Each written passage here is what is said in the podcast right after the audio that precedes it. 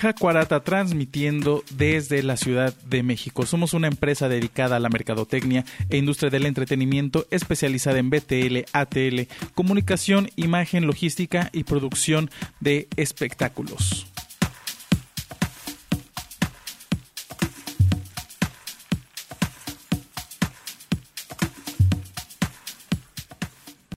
Y en este primer podcast hablaremos precisamente de la importancia que tiene el podcasting, que consiste en la distribución de archivos multimedia, normalmente audio o video, que suelen ser de corta duración, que pueden incluir texto como subtítulos y notas, mediante un sistema de redifusión RSS que permite opcionalmente suscribirse y usar un programa que lo descarga para que el usuario lo pueda escuchar.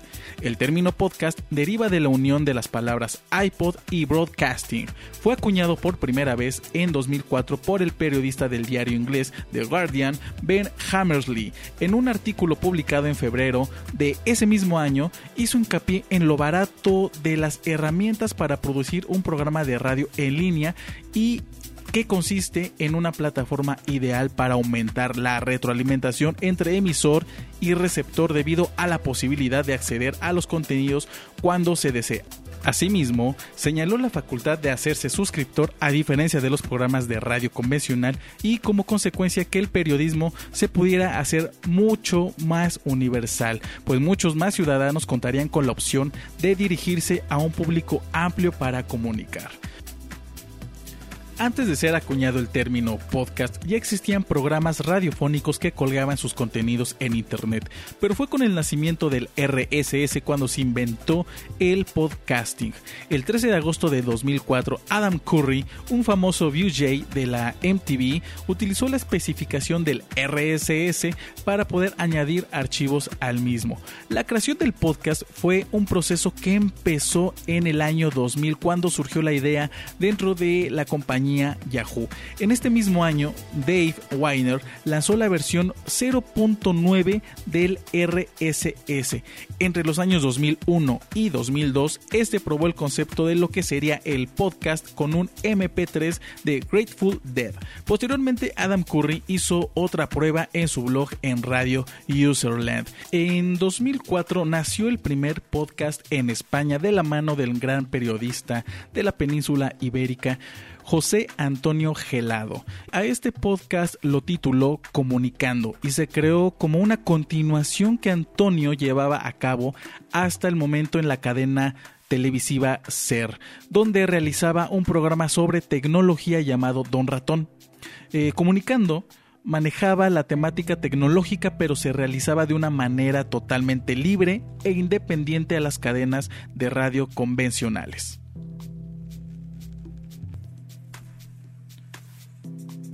La evolución en Hispanoamérica surge en el año 2004, cuando el mexicano Jaime Batis Mendoza crea el primer podcast titulado el podcast más corto de la historia de tan solo cuatro episodios. A mediados de ese mismo año en Venezuela surge el primer podcast musical en nuestro idioma, titulado Trascendencia iRadio Show, de la mano de Julio Aguilar. Este podcast aún sigue vigente. Los podcasts fueron pensados inicialmente como audios de blog, pero ya no es así. Sitios web como los de ESPN, la BBC, Newsweek o presentadores de noticias tienen podcasts disponibles para ser descargados y poder oírlos. Esto ha implicado el nacimiento de comunidades virtuales pensadas como almacén, así como el desarrollo de múltiples herramientas que permiten acceder a estos contenidos desde cualquier dispositivo electrónico, iPhone, iPod, Android, etc. Esta expansión del podcast lo lleva a contener desde charlas o tutoriales hasta música y conciertos. Si alguien creía que el podcast estaba en decadencia, están muy, muy equivocados. El boom de los podcasts es cada vez más evidente. Pero en el mundo de la publicidad al parecer aún no se han dado cuenta de este dato. Por ejemplo, según el estudio New York City de Podcasting Capital, los programas producidos por las cinco principales redes con sede en Nueva York, la WNYC Studios, Gimlet, Slate, Panoply y Midroll Media tuvieron 1.300 millones de descargas en el año 2016, mucho más que el promedio anual de 199 millones de descargas entre el 2013 y el 2015. Otro dato que demuestra que los podcasts son parte del presente del ecosistema de medios en crecimiento es que el sector financiero, específicamente los fondos de capital de riesgo, están invirtiendo en este sector. Un ejemplo muy claro es la compañía estadounidense BDMI que invirtió o está pensando invertir en esta empresa emergente Art19 y esta se dedica a hallar y ofrecer maneras de monetizar podcast.